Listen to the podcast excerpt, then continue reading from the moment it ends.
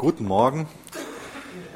Bevor wir gleich in Matthäus 3 weitermachen, in Vers 13 uns so die Taufe von Jesus ansehen, nochmal ganz kurz so ein Rückblick auf die ersten zwölf Verse von Matthäus 3. Da wurde uns ja Johannes der Täufer vorgestellt, so ein ganz eindrucksvoller Prophet, ein Cousin und der Wegbereiter von Jesus. Und der hat sein Volk aufgefordert, Buße zu tun umzukehren. Hoffentlich ist es so, dass, dass dieses Wort Buße nichts Bedrohliches für uns ist, nichts, was irgendwie uns einen Angstschweiß auf die ähm, Stirn treibt und unser religiöses Pflichtbewusstsein nur anrührt, sondern hoffentlich ist das eine, ein Privileg. Hoffentlich wissen wir das zu schätzen, dass es überhaupt möglich ist, sich nicht länger selbst kaputt zu machen, sondern umzukehren, sich Gott zuzuwenden. Das ist das Kostbarste, was es gibt für uns Menschen, dass wir durch Jesus in die Lage versetzt werden, uns einem heiligen, gerechten Gott zuzuwenden. Ich wünsche mir, dass uns das noch viel, viel mehr in Anbetung versetzt, dass wir uns überhaupt einem heiligen Gott zuwenden dürfen durch das Opfer von Jesus. Und wir haben in dem Text ja gesehen, dass es da Menschen gibt, die da verschieden mit umgehen. Das war damals schon so und ist auch heute so, dass Menschen unterschiedlich mit dieser Botschaft vom Kreuz, mit dieser Person Jesus umgehen. Mich hat das ehrlich gesagt nochmal ganz neu erschüttert, als ich so die Predigten vorbereitet habe, wie gleichgültig die Pharisäer und die Sadduzäer mit Jesus umgegangen sind. Das hat schon im zweiten Kapitel angefangen, wo sie den Sterndeutern so mit auf den Weg geben, ja, da in Bethlehem, nur ein paar Kilometer weiter, da wird der Christus, der Gesalbte, geboren. Da kommt er auf die Welt. Und sie bleiben in Jerusalem zurück, ganz nah am Geschehen. In einer guten Stunde, eineinhalb Stunden, hätten sie da hinlaufen können, hätten den, den Christus bewundern können. Aber sie bleiben zurück in Jerusalem. Geografisch nah dran, theologisch nah dran, aber doch im Herzen ganz weit weg, gleichgültig. Und auch im ersten Teil von Matthäus 3 war es so, dass viele aus dem Volk sich zur Buße rufen lassen, dass sie umkehren, dass, dass ganz viele Menschen aus dem Volk anerkennen, ja, wir sind Sünder, wir brauchen einen Erlöser, wir brauchen einen Retter. Die haben ihre Sünde bekannt und sich dann taufen lassen. Aber dann gab es wieder diese Gruppe der Pharisäer und Sadduzäer, die da gleichgültig war. Das Volk kam quasi, um Sünde zu bekennen und sie kamen, um zu zeigen, wie fromm und heilig sie eigentlich sind, um das zu beurteilen, was Jesus da macht, ob das gut oder schlecht ist. Aber dieser Bußruf, der, der prallt an denen ab. Und da musste ich mir für mich ganz neu irgendwo vornehmen, man sich sowas vornehmen kann. Ähm, oder vielmehr die Frage stellen, wie, wie gehe ich denn mit dem Bußruf um? Wie gehe ich denn mit Jesus persönlich um? Bin ich da gleichgültig ihm gegenüber? Oder kann er da so klar in mein Herz reinsprechen? Oder geht es mir da vielleicht genauso wie den Pharisäern und auch den Sadduzäern? Das ist so eine, so eine Kopfsache.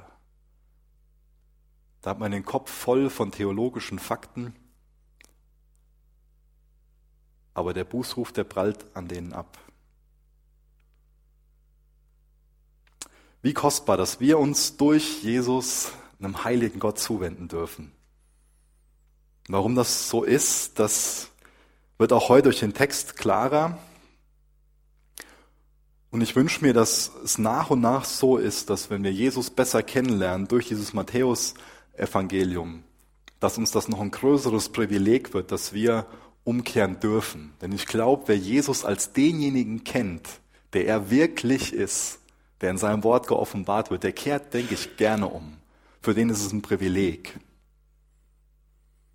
Das ist ganz kostbar, dass sich dieser Gott entschieden hat, dass er gekannt werden will.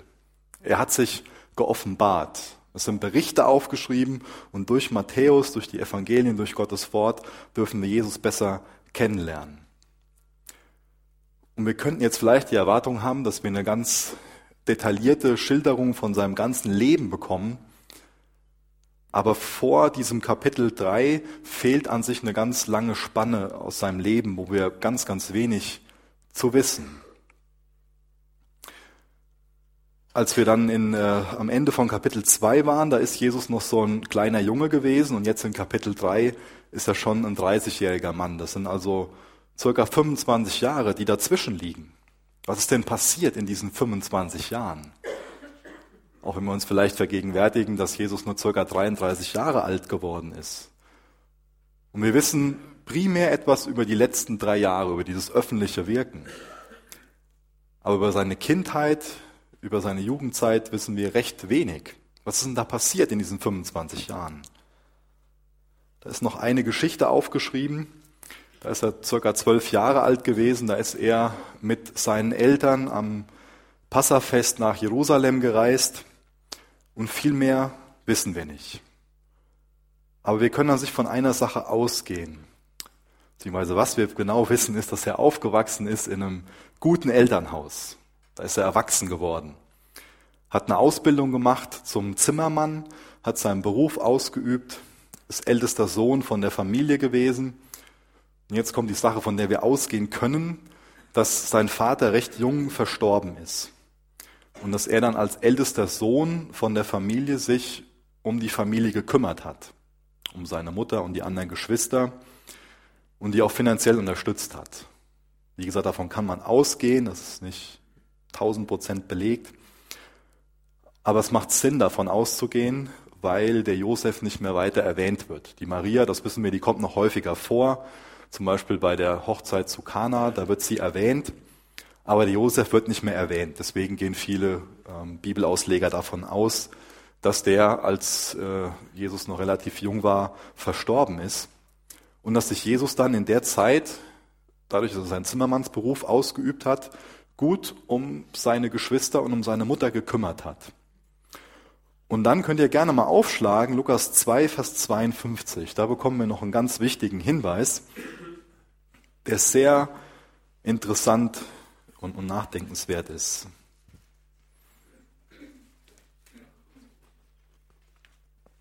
Lukas 2, Vers 52. Und Jesus nahm zu an Weisheit und Alter und Gunst bei Gott und Menschen. Jesus ist uns in allem ein wunderbares Vorbild. Der hat einen Beruf gelernt, hat für seine Familie gesorgt und hat an Weisheit zugenommen. Das sind alles keine unwichtigen Sachen in Gottes Augen. Ich hätte mir jetzt vielleicht gewünscht, dass das Wirken von Jesus, ähm, das öffentliche Wirken von Jesus auf dieser Erde, dass das länger gewesen wäre als drei Jahre. Aber ich denke, dass es ein menschlicher Gedanke ist weil uns Gott auch dadurch was, was klar machen will. Auch dadurch ist uns Jesus ein wunderbares Vorbild. Wir haben den Auftrag, an Weisheit zuzunehmen und Zeit damit zu verbringen, dass wir an Weisheit zunehmen, dass auch unser Charakter sich bildet, dass wir uns um unsere Familie kümmern. Das ist was ganz Wertvolles, es ist keine verschwendete Zeit. Wenn wir das oberflächlich lesen, können wir so meinen, so ja, die drei Jahre von, von Jesus, die er öffentlich aufgetreten ist, das war besonders wertvoll und gut angelegt. Aber ich glaube, dass das falsch wäre, wenn wir so damit umgehen würden. Weil wir dann ja Jesus irgendwie eine Schwäche unterstellen würden, quasi. Und damit auch einen Makel und eine gewisse Sündhaftigkeit. Das wäre ja fatal, wenn wir so über Jesus denken. Er hat durch alles den Vater geehrt. Und es ist ganz kostbar für ihn gewesen, sich um seine Familie zu kümmern. Das ist doch was, was, was Gott wertschätzt, wenn wir uns um die Familie kümmern. Und auch diesen Aspekt, den wir hier gelesen haben, an Weisheit und Alter. Aber das ist immer auch wichtig zu erkennen, dass es nicht automatisch so ist, dass wir mit dem Alter an Weisheit zunehmen. Eigentlich schade, oder? Wäre gut, wenn das so nebenbei einfach passieren würde. Wir leben in einer Welt, die oft sehr von ihrem Denken her sehr ähm, kurzfristig ist. Macht gerade nicht wirklich Sinn, mir fehlt gerade ein Wort. Wo ich darauf hinaus will, ist, dass wir in so einer Instant-Gesellschaft leben, so jetzt auf gleich. Ich meine, irgendein Bedürfnis zu haben, also muss das gleich befriedigt werden. Ich will jetzt was machen und gleich einen Erfolg, ein Ergebnis haben. Wir sind oft sehr kurzfristig mit unserem Denken. Aber Jesus hat hier eine lange Zeit wo er auch auf sein öffentliches Wirken vorbereitet wird, wo er an Weisheit zunimmt.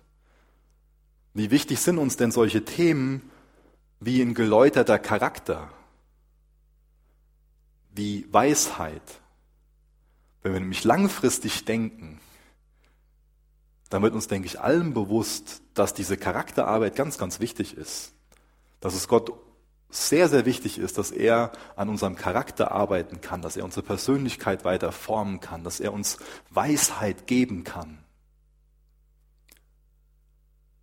Ich denke, die meisten von uns kennen ganz gut diesen Vers ganz am Anfang von Jakobus, wo es heißt, dass wenn uns an Weisheit mangelt, dass wir dann um Weisheit bitten sollen, dass wir nach Weisheit bekommen. Und das ist alles wichtig, auch das, das gut zu, zu verstehen, weil es wäre ja fatal, wenn, wenn wir von Weisheit einfach nur glauben, dass das so ein Ding ist, wo wir Gott mal in der Notsituation drum bitten können und dann kriegen wir das einfach so schnell. Ja, ich glaube, Gott ist oft sehr gnädig mit uns und gibt uns Weisheit, ja. Aber wir haben auch die Verantwortung, dass wir an Weisheit zunehmen, dass wir reifer werden, dass wir Jesus ähnlicher werden, dass unser Charakter geformt wird. Das heißt, auch dadurch, dass wir nicht viel über diese Zeit wissen, sondern diesen Hinweis haben aus Lukas 2, Vers 52, er nahm an Weisheit und Alter und Gunst bei Gott und Menschen zu. Allein dadurch wissen wir an sich sehr, sehr viel über die Zeit, weil das eine ganz vorbereitende Zeit von Jesus war, wo sich sein Charakter entwickelt hat. Und eine ganz wichtige Sache über unseren Charakter ist, dass Charakterarbeit an sich heute einfacher ist als morgen. Das ist ja was, was uns sehr herausfordert, wenn wir mit uns selbst konfrontiert werden, auch mit unseren Schwachheiten. Und deswegen schieben wir das vielleicht gerne auf so. Oder vielleicht verdrängen wir auch das eine oder andere da, weil wir uns den Dingen nicht stellen wollen. Weil wir gar nicht wollen, dass Jesus diese wunden Punkte in unserem Herz berührt und sich damit beschäftigt, dass wir dann umkehren und er uns eine neue Denkweise davon geben kann, einen neuen Charakterzug. Vielleicht sind wir oft viel zu sehr damit beschäftigt, so in, unser, in unserer klagenden Einstellung zu bleiben. Dabei will Jesus uns gerade diese klagende Einstellung nehmen, die uns so eine Last ist, und will uns eine dankbare Einstellung geben. Und diese Charakterarbeit, die ist heute einfacher als morgen. Deswegen lasst uns heute zum Kreuz gehen und bekennen, ihm die Last geben. In Gottes Wort sein, in Gemeinschaft, in verbindlicher Gemeinschaft mit Geschwistern sein, wo Rechenschaftsbeziehungen so sind, dass man sich so Dinge auch sagen kann, wo man mal gespiegelt wird, auf Dinge hingewiesen wird.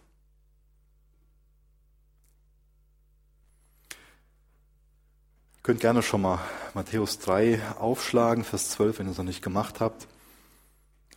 Aber ich finde das unheimlich wichtig, dass uns das bewusst ist, dass Jesus zuerst so zu Hause seine Pflichten erfüllt hat, in seiner Familie, dass ihm das wichtig war. Das sollte nichts sein, was, was wir irgendwie so als vertane Zeit abtun, als eine Nebensächlichkeit, als nur was, was Kleines, Unwichtiges. Und das ist das Fundament davon. Ohne das geht's nicht. Das ist kostbar in Gottes Augen. Und es ist ihm auch wichtig, dass er uns vorbereiten kann, dass wir an Weisheit zunehmen, dass er an unserem Charakter arbeiten kann. Das ist keine vertane Zeit, sondern das ist ganz, ganz gut investierte Zeit. Und das passierte alles, bevor sein öffentliches Wirken anfängt. Und jetzt steigen wir wieder in Matthäus 3 ein. Und ich lese Vers 13 bis Vers 15 vor. In den Versen sehen wir so ein dreifaches Zeugnis. Matthäus 3, Vers 13. Dann kommt Jesus aus Galiläa an den Jordan zu Johannes, um sich von ihm taufen zu lassen. Johannes aber wehrte ihm und sprach, ich habe nötig, von dir getauft zu werden, und du kommst zu mir? Jesus aber antwortete und sprach zu ihm, lasst es jetzt so sein, denn so gebührt es uns, alle Gerechtigkeit zu erfüllen. Da lässt er ihn. Interessant. Da kommt jetzt der König zu demjenigen, der die Aufgabe hat, den König anzukündigen. und der die Aufgabe hat, die Menschen auf das Kommen des Königs vorzubereiten, indem er den Menschen schon mal klar und deutlich macht, dass er ihnen sagt, ihr braucht so einen Königretter, ihr braucht einen Erlöser, indem er den Menschen sagt, tut Buße. Will Johannes der Täufer das Volk auf denjenigen, der nach ihm kommt, auf denjenigen, der sie wirklich von ihrer Schuld retten kann, vorbereiten. Und dann können wir uns das so vorstellen, dass Johannes am Taufen ist und dass da eine ganze Schlange an Menschen steht, die Buße tun wollen, die ihre Sünde bekennen. Und dann kommt jetzt der Retter dahin und stellt sich in die Schlange der wartenden Sünder. Ich denke, spätestens wenn uns die Gedanken klar werden, dann ist logisch, dass Johannes sich fragt, äh, wie, wie geht das denn jetzt? Wie passt das denn jetzt hier zusammen? Warum stellt sich denn jetzt Jesus in die Schlange der wartenden Sünder? Braucht Jesus jetzt hier einen Neuanfang? Bekennt er jetzt hier, dass er ein Sünder ist? Will er sich jetzt hier reinwaschen lassen? Wie kann Jesus denn bekennen, dass er ein Sünder ist, wenn er sündlos ist? Das ist eine wichtige Frage, warum sich Jesus jetzt hier taufen lässt, warum er sich in die Schlange der wartenden Sünder stellt. Und die Antwort bekommen wir an sich schon im Text. Da steht, alle Gerechtigkeit zu erfüllen. Um alle Gerechtigkeit zu erfüllen, lässt sich Jesus hier taufen. Was heißt das denn? Das bedeutet, um alles zu tun, was richtig und nötig ist. Ich denke, es gibt zwei, zwei Gründe, warum das richtig und nötig war. Oder zwei Aspekte. Das ist zum einen so ein vorbildlicher Aspekt und auch zum anderen so ein prophetischer Aspekt. Zuallererst mal was zu dem vorbildlichen Aspekt. Jesus ist in allem ein Vorbild für uns. Und er lebt uns vor, wie wir als Christ leben sollten. Er tut alles, was auch für uns als, als Christen richtig ist. Und wir dürfen das nicht falsch verstehen. Er kommt jetzt hier nicht als ein Sünder. Aber er kommt, um sich mit uns Sündern zu identifizieren, um uns in allem ein Vorbild zu sein. Jesus erniedrigt sich hier auch in der Taufe. Jesus hat sich also hier nicht dieser Bußbewegung entzogen, sondern hat auch hierin demonstriert, dass er Immanuel ist, dass er Gott mit uns ist. Jesus stellt sich hier also auf die gleiche Stufe wie die Sünder, wie, wie wir. Er begibt sich auf Augenhöhe mit uns. Ein vorbildlicher Aspekt. Und dann noch dieser prophetische Aspekt.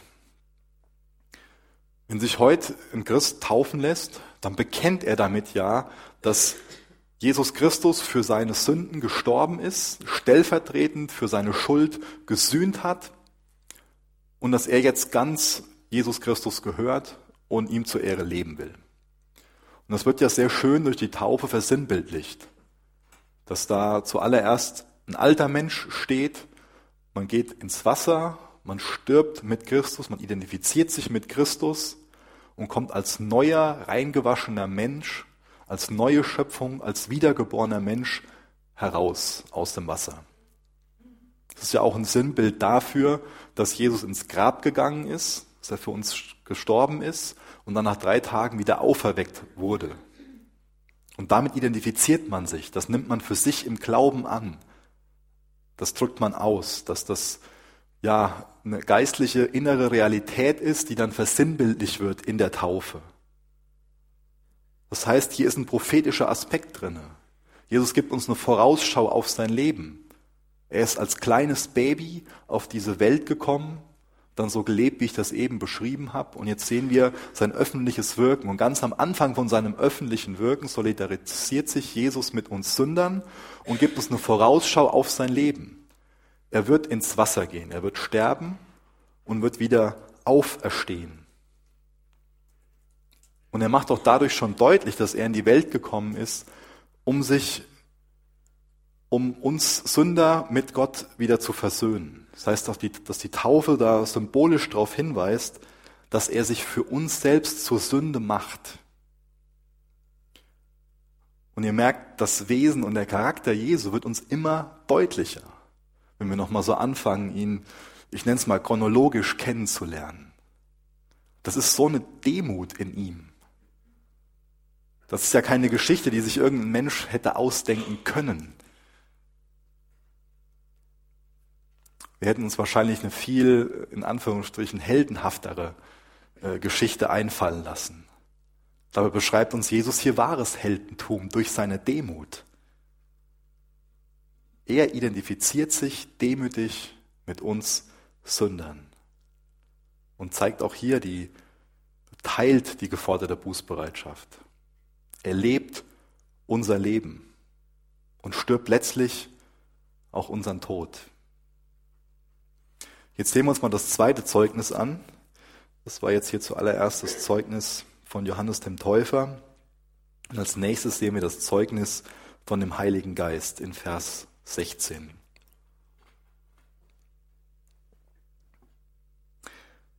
Und als Jesus getauft war, stieg er sogleich aus dem Wasser herauf, und siehe, die Himmel wurden ihm geöffnet. Und er sah den Geist Gottes wie eine Taube herabfahren und auf sich kommen. Das war jetzt also für Johannes den Täufer eher eine Bestätigung, dass sein Cousin wirklich der Messias ist, auf den er das Volk vorbereiten soll. Und dann kommt der Heilige Geist wie, also es ist ein Vergleich, wie eine Taube auf ihn herab. Und es wird klar, dass da eine Bestätigung und auch eine Bevollmächtigung für den Dienst Jesu vorliegt. Und als nächstes in Vers 17 kommt dann das Zeugnis von dem Vater, also so eine dreifache Bestätigung. Und siehe, eine Stimme kommt aus den Himmeln, welche spricht, dieser ist mein geliebter Sohn, an dem ich Wohlgefallen gefunden habe. Hier kommt also jetzt auch noch die Bestätigung von dem Vater.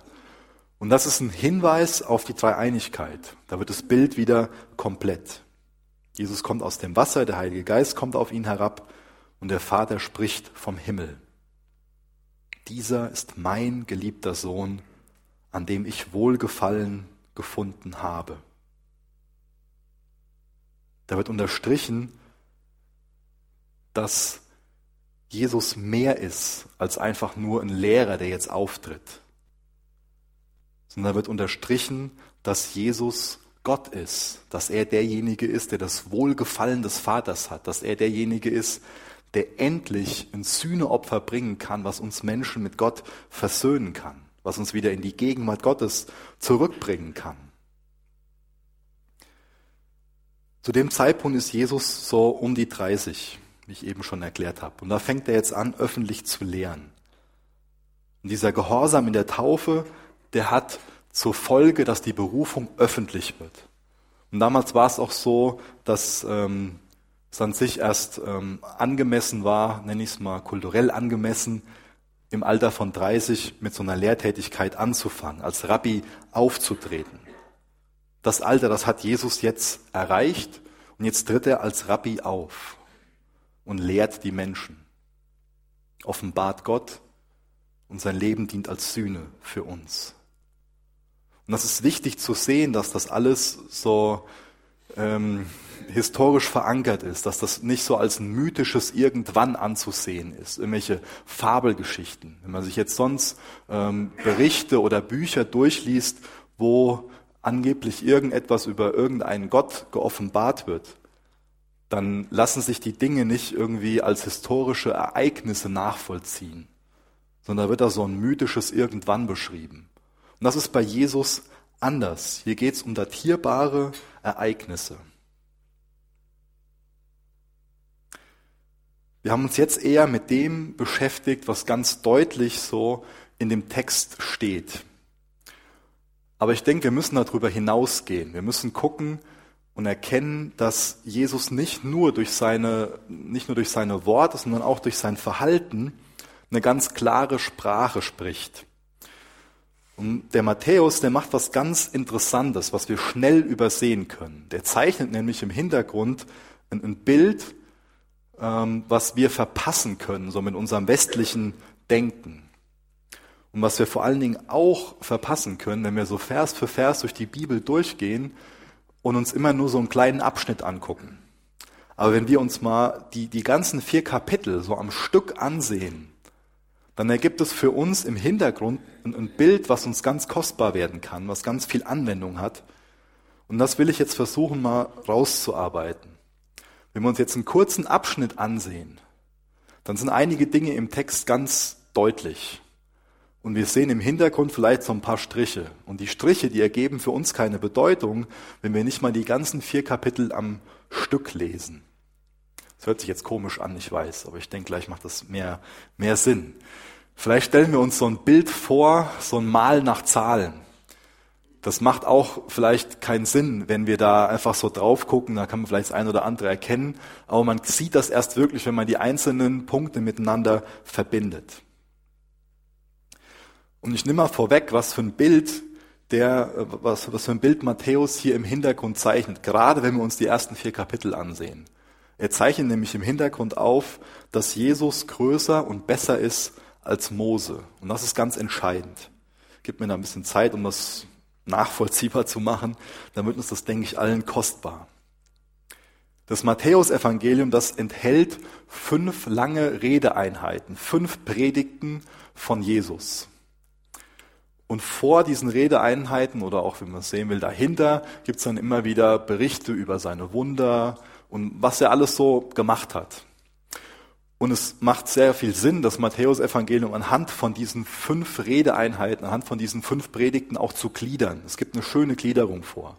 Das heißt, Matthäus geht jetzt nicht vor, wie wir das oft machen, wenn wir jetzt ähm, so eine Biografie schreiben würden, dass man bei der Kindheit anfängt und dann chronologisch vorgeht, sondern Matthäus geht thematisch vor. Das ist wichtig, dass wir das im Hinterkopf haben, wenn wir Matthäus wirklich verstehen wollen. Das ist keine zeitlich genaue Abfolge, die hier aufgezeigt wird, sondern das ist eine thematische Abfolge. Und da gibt's ganz viele Parallelen, das sind wir wieder zurück jetzt bei Mose, zu den fünf Büchern Mose von der thematischen Gliederung her. Gibt's viele Ausleger, die da diese Parallele sehen und aufzeigen.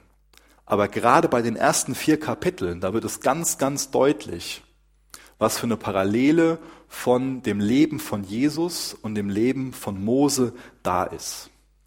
Wir haben ganz am Anfang gesehen, dass das Leben von Jesus bedroht wurde durch den Herodes. Das war ein Aspekt. Und dass er dann als nächstes Zuflucht gesucht hat in Ägypten. Seine Familie ist mit ihm dahin geflohen. Und auch zu den zwei Punkten gibt es eine, eine Parallele zu Mose. Und das macht der Matthäus nicht einfach so, sondern da denkt er sich was bei. Das ist ganz, ganz bewusst, dass er die Dinge so aneinanderreiht. Auch bei Mose haben wir ganz am Anfang eine Lebensbedrohung gesehen. Und auch da ist quasi eine Flucht nach Ägypten aus der kananäischen, aus der hebräischen, muss ich sagen, Entschuldigung, Subkultur, dann bis an den Hof von dem, von dem Pharao, wo sich dann die Tochter des Pharaos um ihn kümmert. Das heißt, auch Mose hat diese lebensbedrohliche Situation und findet dann Zuflucht in Ägypten. Ein ganz entscheidendes Ereignis in Moses Leben ist der Durchzug durch das Rote Meer. Wir haben uns bei Jesus angesehen, dass für ihn jetzt heute dieser Startpunkt die Taufe im Jordan ist. Danach geht es so weiter im nächsten Kapitel, dass Jesus 40 Tage in der Wüste ist und dass er dort versucht wird. Wer Mose kennt, der weiß, dass er 40 Jahre in der Wüste war. Mose ist derjenige, der das Gesetz am Berg erhält. Jesus ist derjenige, der das Gesetz am Berg geben wird, also die Bergpredigt, die dann in Kapitel 5 anfängt. Und ich denke, das fällt den wenigsten von uns auf, dass diese ganzen Parallelen da sind, wenn wir einfach so über den Text drüber lesen. Aber wir dürfen nicht vergessen, an welche Menschen dieses Buch in allererster Linie gerichtet ist nämlich an die Juden im ersten Jahrhundert. Und die konnten diese Parallelen sofort erkennen, weil die sehr geschult waren im Alten Testament. Und vor allen Dingen auch, weil Mose ihr großer Held war. Die haben den Mose absolut bewundert. Das ist nämlich derjenige gewesen, ja, der hat die fünf Bücher Mose aufgeschrieben. Und durch den kam das Gesetz. Und das ist der Führer, der uns durch die Wüste geführt hat, bis an die Grenze zum verheißenen Land. Die waren begeistert von dem. Die haben den verehrt. Das war ihr Held. Jetzt ist es entscheidende, dass Matthäus nicht nur hergeht und sagt, da gibt es gewisse Parallelen zwischen Mose und zwischen Jesus, sondern dass Matthäus hergeht und sagt, dass Jesus der bessere, der größere Mose ist, der vollkommenere Mose ist. Und da geht es ihm nicht darum, den Mose klein zu reden, sondern ihm geht es darum, zu unterstreichen, wer Jesus wirklich ist, damit den Jesus wesentlich kostbarer wird als der Mose, den sie so verehren.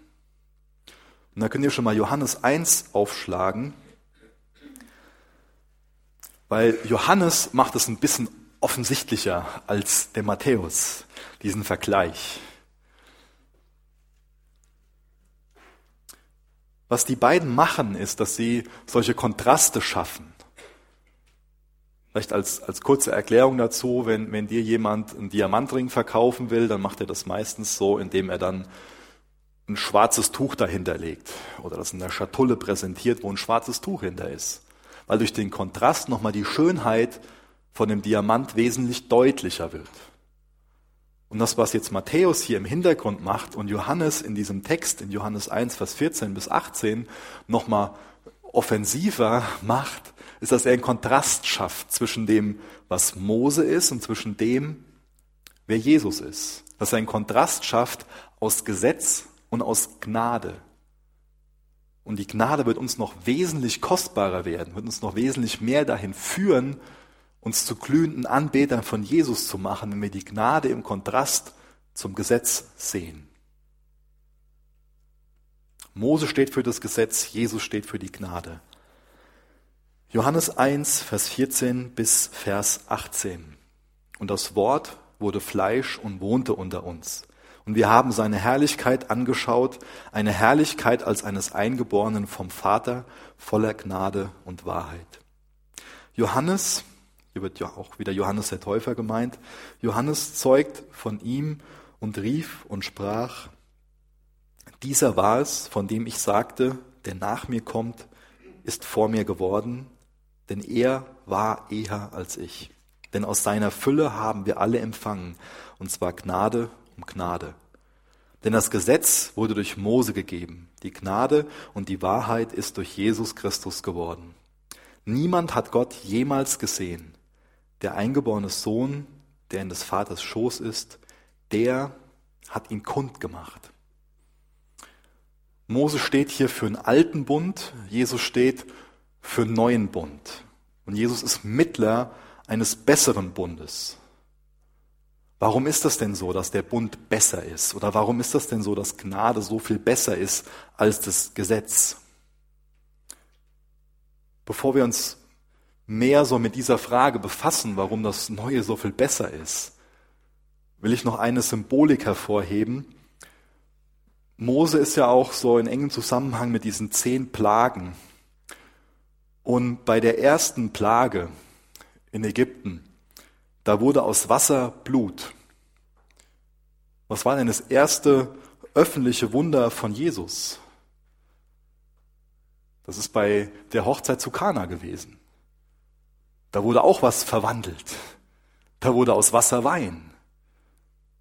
Ich denke, auch das ist eine starke Symbolik, die sich Gott wieder hat einfallen lassen, um uns klar zu machen, dass der neue Bund so viel kostbarer ist. Auf der einen Seite kommt durch das Gesetz der Tod. Das Gesetz zeigt einfach nur auf, was falsch läuft, gibt aber nicht die Kraft, auch nach dem Gesetz zu leben. Das Gesetz befähigt uns nicht nach dem Gesetz zu leben. Das Gesetz ist einfach nur eine Richtlinie. Und da steht dieses Wasser und Blut für. Durch das Gesetz kommt der Tod. Wenn es kein Gesetz gibt, gibt es auch keine Gesetzesübertretung. Wenn es kein Gesetz gibt, kann mich niemand dafür verklagen, dass ich ein Gesetz gebrochen habe. Durch das Gesetz kommt der Tod. Das Wasser wird zu Blut. Und dann die starke Symbolik, dass beim ersten öffentlichen Wunder von Jesus aus Wasser Wein wird, wo Freude und Leben mit verbunden wird. Weil Jesus nicht nur ein Gesetz aufstellt, sondern Jesus erklärt die wahre Bedeutung von dem Gesetz und bringt uns die Gnade, die es uns erst möglich macht, auch nach dem Gesetz zu leben. Das ist der Kontrast. Und da könnten wir jetzt eine riesig lange Liste mit Dingen durchgehen. Dass es zum Beispiel im Alten Testament so gewesen ist, dass die ganzen Opfer nur vorübergehend Schuld bedeckt haben. Und dann musste wieder wöchentlich, monatlich, jährlich und zwischendurch noch und immer wieder diese ganzen Opfer gebracht werden, nur um was zu bedecken, aber nicht um was zu sühnen. Und Jesus hat ein Opfer gebracht, wo kein Opfer mehr hinzugefügt werden muss und auch darf. Ein vollkommenes Opfer. Denn sein Opfer dient dazu, dass unsere Schuld ein für alle Mal gesühnt ist.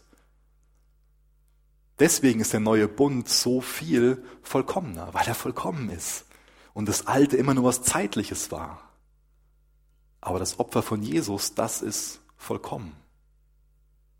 Und durch die Gnade können wir auch danach leben und haben auch die Lösung dafür, wenn wir darin versagen, danach zu leben. Ein Gesetz macht die Sünde nur sichtbar, verleiht aber weder Leben noch Kraft zum Gehorsam. Jesus verleiht uns Leben und auch Kraft zum Gehorsam. Was das Gesetz nicht geben kann, das gibt uns Jesus.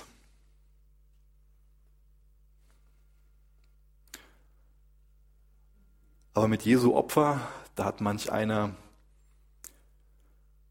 ja eine ganz schwere, schwere Zeit mit, wenn er darüber nachdenkt.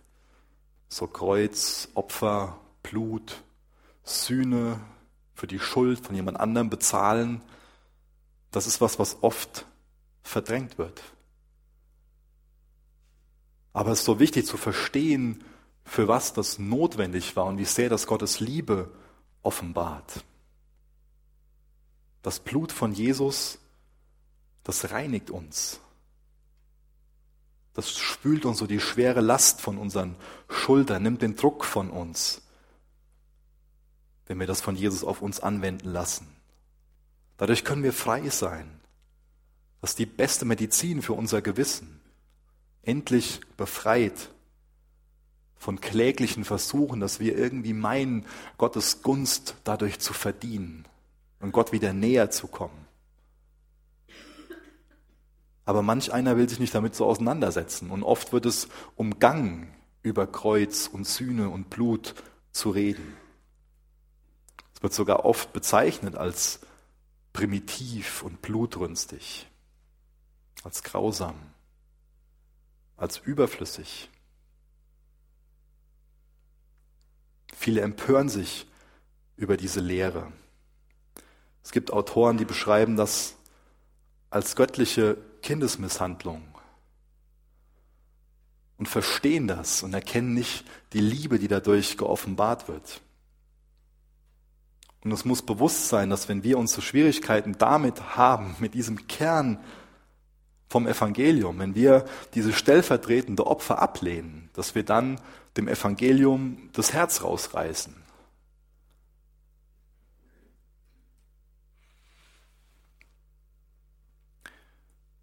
Deswegen lass uns noch ein bisschen damit auseinandersetzen, warum das notwendig war, dieses Opfer, diese Sühne. Wir Menschen, wir haben uns von Gott abgewandt. Wir alle haben eins gemeinsam, dass wir Sünder sind, dass wir unvollkommen sind, dass wir von Natur aus Dinge tun, die alles andere als richtig sind. Und deswegen verdienen wir folgerichtetes Gericht. Und der einzige Ausweg ist, dass unsere Schuld gesühnt wird. Und Gott hat deswegen in seiner Liebe einen göttlichen Priester gesandt, Jesus, der schuldlos ist. Unsere Schuld, die ist real. Deine und meine Schuld ist real. Das ist nichts, was einfach nur erdacht ist, sondern wir alle haben ein Problem mit Schuld. Und Gott kann Schuld nicht einfach so vergeben, weil sie real ist. Es ist wichtig, dass wir über Schuld verstehen, dass Schuld vergeben werden muss und dass echte Vergebung immer teuer ist und Leiden bedeutet. Ich nehme mal ein einfaches Beispiel, anhand man das vielleicht ein bisschen nachvollziehbarer machen kann, dass Vergebung, dass echte Vergebung teuer ist und Leiden bedeutet. Angenommen, du hast dein Auto an einen Freund verliehen und er fährt bei dir aus der Garage und nimmt ähm, einen Zaun mit und die Mauer, die da steht. Und es ist eine Riesenmacke im Auto. Da ist ein realer Schaden entstanden. Und jetzt kann ich unterschiedlich damit umgehen. Ich kann zum einen sagen, okay, du bezahlst dafür. Du musst den Schaden wieder ganz machen. Oder ich kann sagen, okay, ich nehme das auf meine Kappe. Aber dann kostet es mich was, oder? Das Geld musste ich ja auch verdienen, mit dem ich dann das Auto wieder reparieren lasse. Oder ich teile mir das auf. Jetzt geht es auch nicht um die Lösung, es geht darum, deutlich zu machen, dass da ein Schaden entstanden ist, der real ist. Und das ist genauso mit, mit unserer Sünde, dass wir verstehen müssen, dass wir durch unsere Schuld unvollkommen sind. Genauso wie das Auto danach unvollkommener ist, Schaden entstanden ist, der wieder gut gemacht werden muss. Oder der danach so ist, dass der Wert gemindert ist, dass das Auto unvollkommen ist.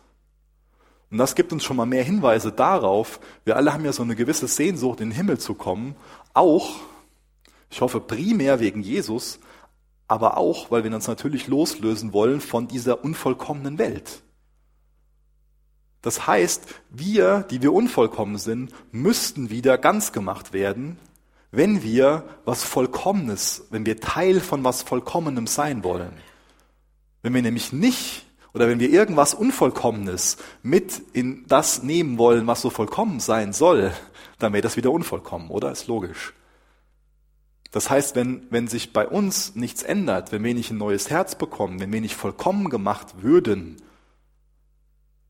und dann Teil von Gottes neuer Welt, von seinem Himmelreich werden, dann wäre wär das Himmelreich, wenn wir nicht vollkommen wären, schnell wieder genauso ein Erd Ort wie die Erde. Wer will das von uns? Hoffentlich keiner. Da muss wieder was ganz gemacht werden, weil was kaputt gegangen ist. Da muss was gesühnt werden. Und das ist jetzt für uns nachvollziehbarer, wenn es da um was Materielles geht. Aber ich denke, deswegen ist es gut, wenn ich noch ein zweites Beispiel nehme, wo sich so ein Schaden nicht auf einen gewissen Betrag in Euros beziffern lässt. Wie sieht das denn aus, wenn jemand anderes meinen Ruf ruiniert hat oder mir Möglichkeiten genommen hat? Wenn jemand anderes mir irgendwas angetan hat? Auch dann reicht es ja nicht, einfach nur zu sagen, ja, es tut mir leid, Entschuldigung, und dann ist wieder alles gut. Dieses Es tut mir leid, Entschuldigung, dadurch wird das Auto nicht wieder ganz. Das reicht nicht, da muss ja mehr passieren. Und genauso reicht es nicht ohne ein stellvertretendes Opfer von Jesus, wenn wir vor Gottes Thron treten und sagen, ja, Entschuldigung.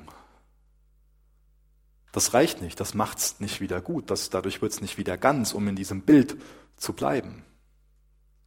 Wenn jetzt zum Beispiel so ist, dass du und eine Freundin, ihr bewerbt euch beide auf äh, einen bestimmten Job und du bist wesentlich besser dafür geeignet, hast die bessere Ausbildung, Erfahrung und so weiter, bist viel kompetenter da drin. Aber deine Freundin spinnt eine Intrige und kennt den Personalchef und ruiniert deinen Ruf, nimmt dir die Möglichkeit, den Job zu bekommen, du bekommst eine Absage dafür dann ist uns allen klar, dass das von der Freundin Sünde war, dass es falsch gewesen ist, dass sie sich so verhalten hat. Und da ist ein Schaden entstanden.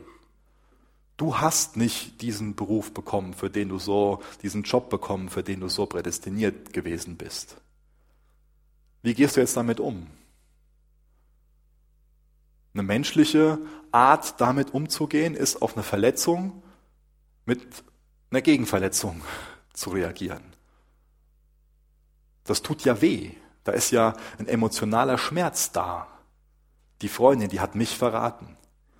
Und jetzt höre ich noch, die hat sogar Erfolg da drin und bekommt mehr Geld. Und wir könnten die Geschichte ausschmücken. Aber mir geht es darum, dass wir nachvollziehen, dass da ein Schmerz ist, dass da ein Schaden entstanden ist. Und dass wir dann die Parallele dazu ziehen, dass da von der Beziehung von Gott zu uns, dass wir da für einen Schaden, gesorgt haben, dass wir dafür Schmerzen gesorgt haben, dass da ein Fehlverhalten von uns vorliegt, das wieder gut gemacht werden muss, was gesühnt werden muss. Und wie gesagt, die Freundin, die kann jetzt so darauf reagieren, dass sie mit einer Gegenverletzung, Gegenverletzung ist ein komisches Wort, mir fällt kein anderes ein, sorry, ähm, reagiert, dass sie auf die Verletzung, die zugefügt wurde, wieder mit einer neuen Verletzung reagiert. Vielleicht auch eine Lüge erzählt, sich zurückzieht, den Kontakt abbricht. Man hat Schmerzen, also fügt man Schmerzen zu, in Anführungsstrichen. Die andere Person hat den Ruf ruiniert, also erzählt man auch überall rum, wisst ihr, was das für eine ist?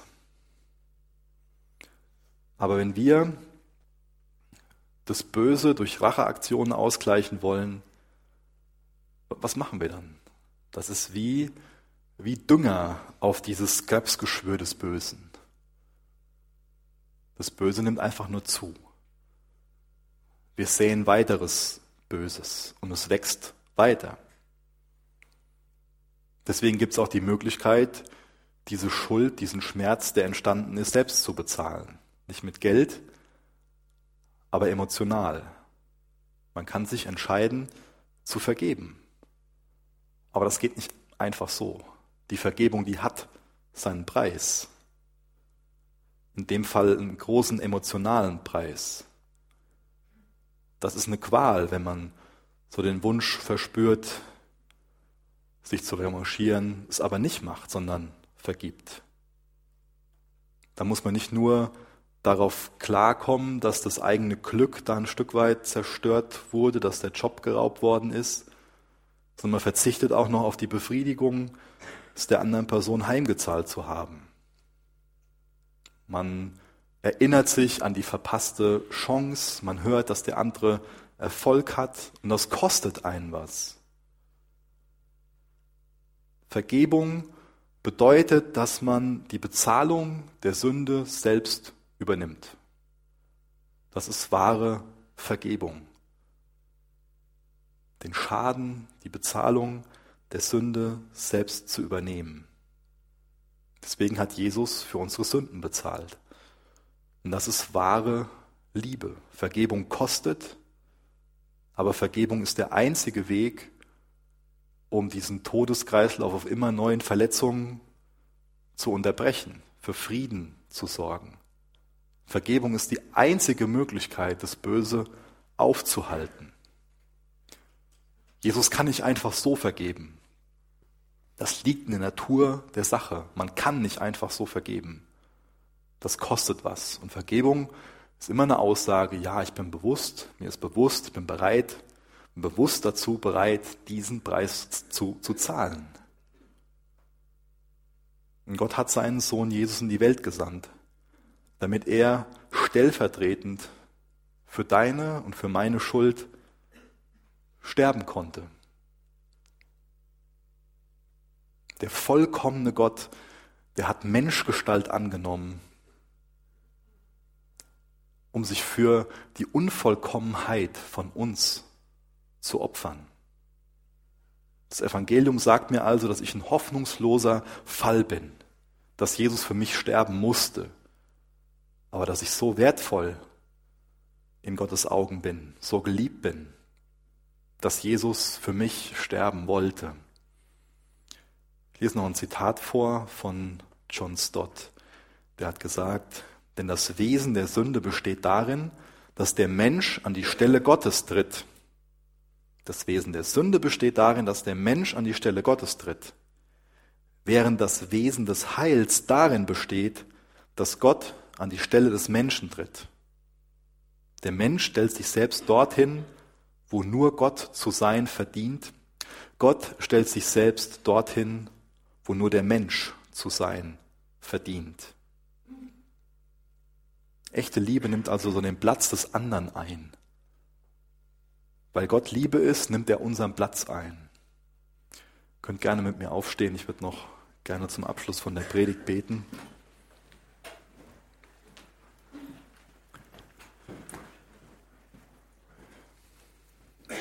Jesus, ich bitte dich darum, dass wir neu davon ergriffen sind, dass du unseren Platz eingenommen hast. Jesus, du weißt, wer hier im Raum ist, der darauf vertraut, dass du seine Schuld bezahlt hast und du weißt doch, wer noch hier ist und, und Zweifel hat. Ich bitte dich darum, dass du jedem einzelnen Glauben schenkst.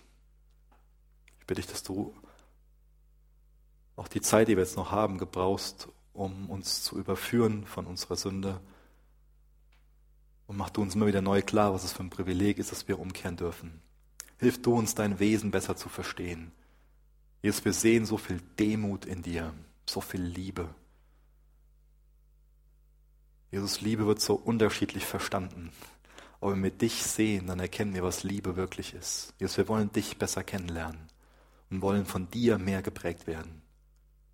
Jesus, du weißt, wo jeder Einzelne, heute, der heute Morgen hier ist, Vergebung braucht und du weißt auch, wo wir vergeben sollten. Beweg du uns durch deinen Geist dazu, dass wir bereit sind zu vergeben und dass wir uns vergeben lassen. Mach, dass wir schnell darin sind, diesen Kreislauf des Bösen zu unterbinden und da auszusteigen. Jesus, wir laden dich ein, durch deinen Geist zu wirken, Herr.